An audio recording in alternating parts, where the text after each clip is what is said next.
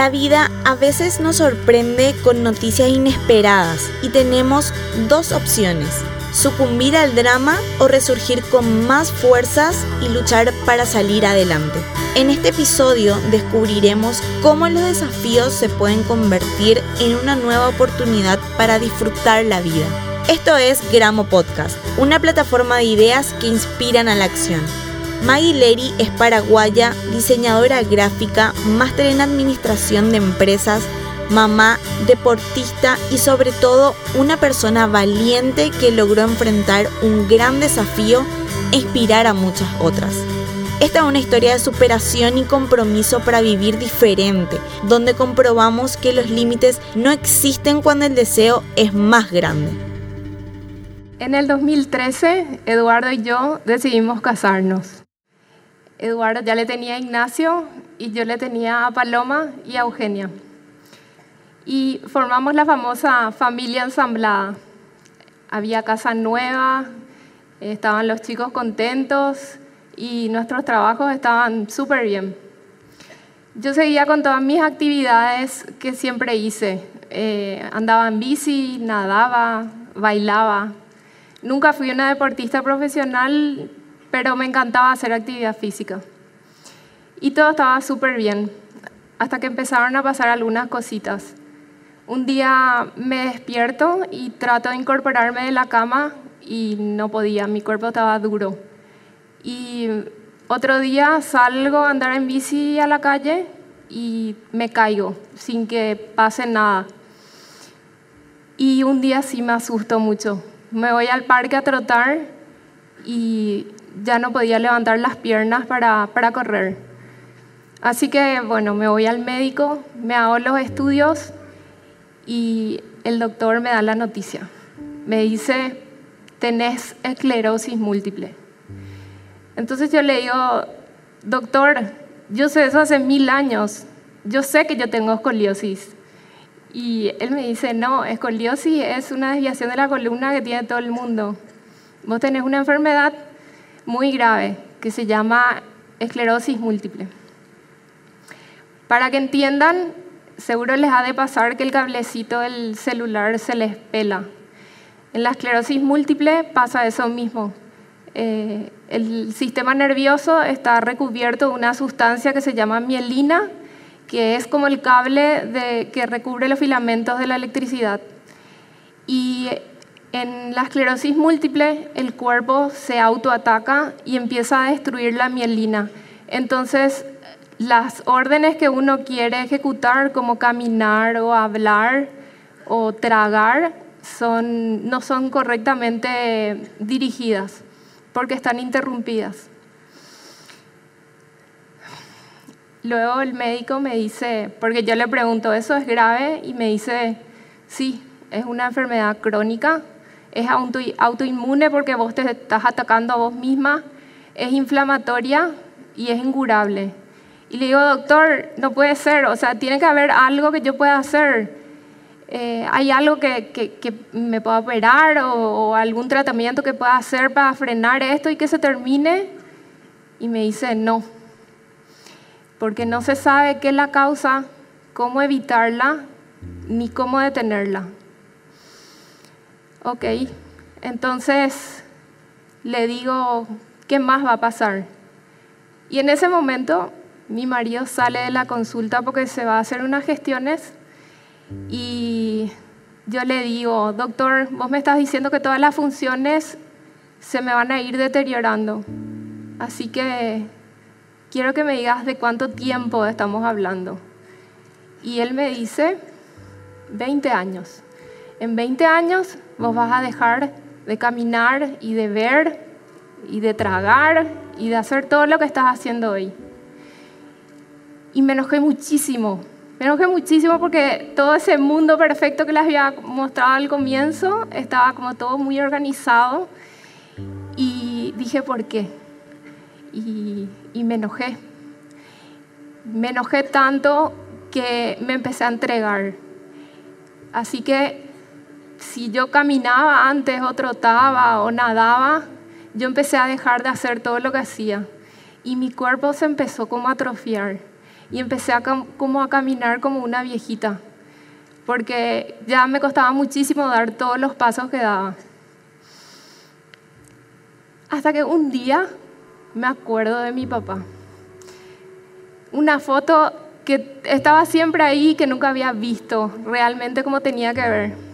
Mi papá era una persona fabulosa. Él falleció hace seis años, pero sigue acá súper vivito. Y papá era una persona que podía tener mil dramas, pero siempre salía adelante. Sabía cómo convivir con los problemas. Y él me había dejado esta frase.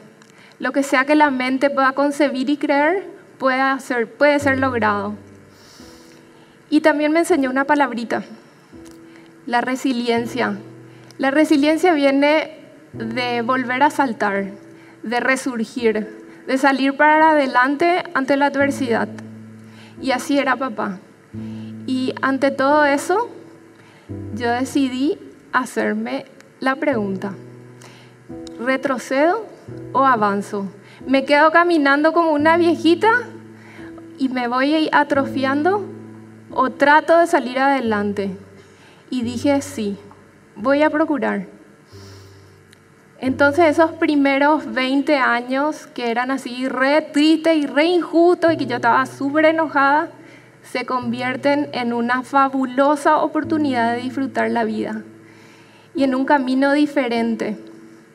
Así que empiezo a hacer varias cosas. Eh, hago un cambio importante en mi vida a nivel de nutrición, a nivel de actividad física, a nivel de estrechar afectos con la gente que de verdad quiero. Inclusive, como me había dicho el médico que iba a perder la vista, agarro y creo un hashtag a ver cuántos libros leo en un año. Y empiezo a leer todo lo que puedo y voy subiendo a las redes un resumen de cada libro que, que, que leo. Y empiezo a dejar de lado las cosas que no aportan. Por ejemplo, me voy a ver la cerro cuando soy Olimpia Así que ya hay cosas que ya no, no, no importan y no vale la pena por qué pelear. Y luego pasa algo espectacular. Conozco a tres españoles que me inspiran profundamente. Agna, Diego y por sobre todo Ramón Arroyo. Ramón Arroyo es una persona que tiene más o menos mi edad, es español y tiene también esclerosis múltiple. Y veo investigo sobre la enfermedad ya con todo esto que yo estoy viendo de cambiar mi vida y veo que Ramón hace un Ironman y hace triatlones y hace competencias y maratones y digo, ¿cómo este hombre que tiene mi misma enfermedad puede hacer competencias tan extremas? Un Ironman es una carrera que consta de tres disciplinas, eh, natación, ciclismo y una maratón.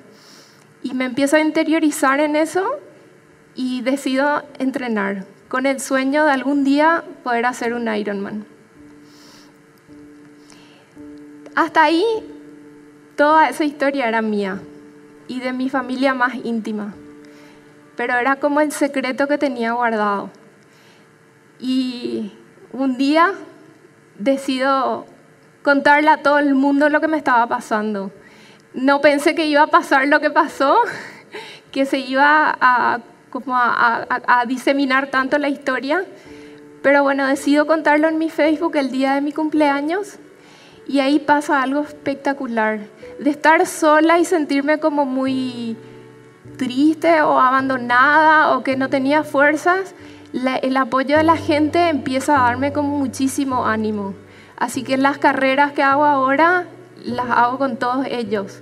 Eh, o todas las actividades físicas que hago y comparto, hago con toda la gente que me sigue y que me da su apoyo. Entonces el desafío hoy para mí no es solamente un Ironman o una carrera o salir a andar en bici. El desafío es la vida misma. Y yo el mensaje que quiero dejar es que todos tenemos una historia, no importa qué sea, si es algo de salud, si es algo económico, si es algo emocional. Todos tenemos una historia y a veces no sabemos lidiar con ella. Pero lo importante es que hagamos ese duelo, entendamos lo que nos está pasando y sigamos adelante. La fuerza mental muchas veces va más allá que las propias barreras físicas. Y eso yo lo comprobé en carne propia. Yo no podía dar dos pasos, pero el día que me decidí pude caminar y pude hacer tantas cosas que estoy haciendo hoy. La vida es cuesta arriba, pero la vista es genial. Disfruten la vida, aprovechen, vivan intensamente, que vale la pena. Muchísimas gracias. Esto fue Gramo Podcast. Desde Gramo creemos que con la inspiración comienza el cambio. Por eso te invitamos a inspirar a más personas compartiendo este contenido. Encontrá más historias e ideas en gramo.com.pi o en nuestras redes sociales arroba gramoideas.